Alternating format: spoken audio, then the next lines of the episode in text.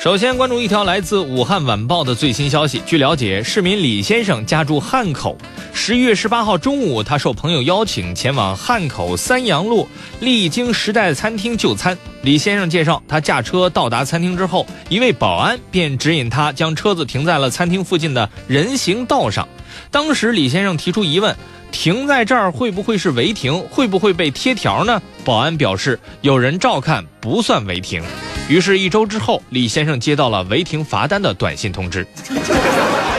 于是，李先生了解到，发现这个电子拍照的违停地点刚好就是在丽晶时代餐厅。有网友猜想，此时此刻李先生的脑海当中可能会浮现保安的脸，而李先生的心理活动一定是保安那慈祥的脸，当时自己为什么不抽一下？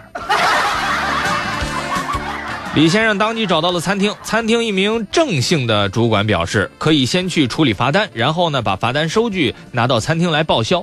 李先生当时心想，这餐厅还不错，愿意承担责任。但是郑主管的接下来一句话却让他大为恼火：“您过来办一张会员卡，餐厅会把钱充进卡里的。”这不就是让人办卡的套路吗？李先生说自己不经常来这边，很难有机会再来餐厅吃饭了。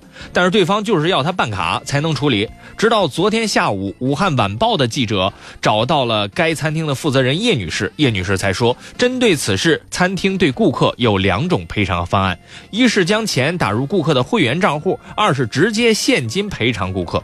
可能是工作人员与李先生沟通时出现了误会，餐厅会直接赔偿现金给李先生的。就在昨晚，叶女士说已经赔偿到位了。那么，通过对整件事情的脉络进行梳理，本台二手专家点评：这都是记者的功劳。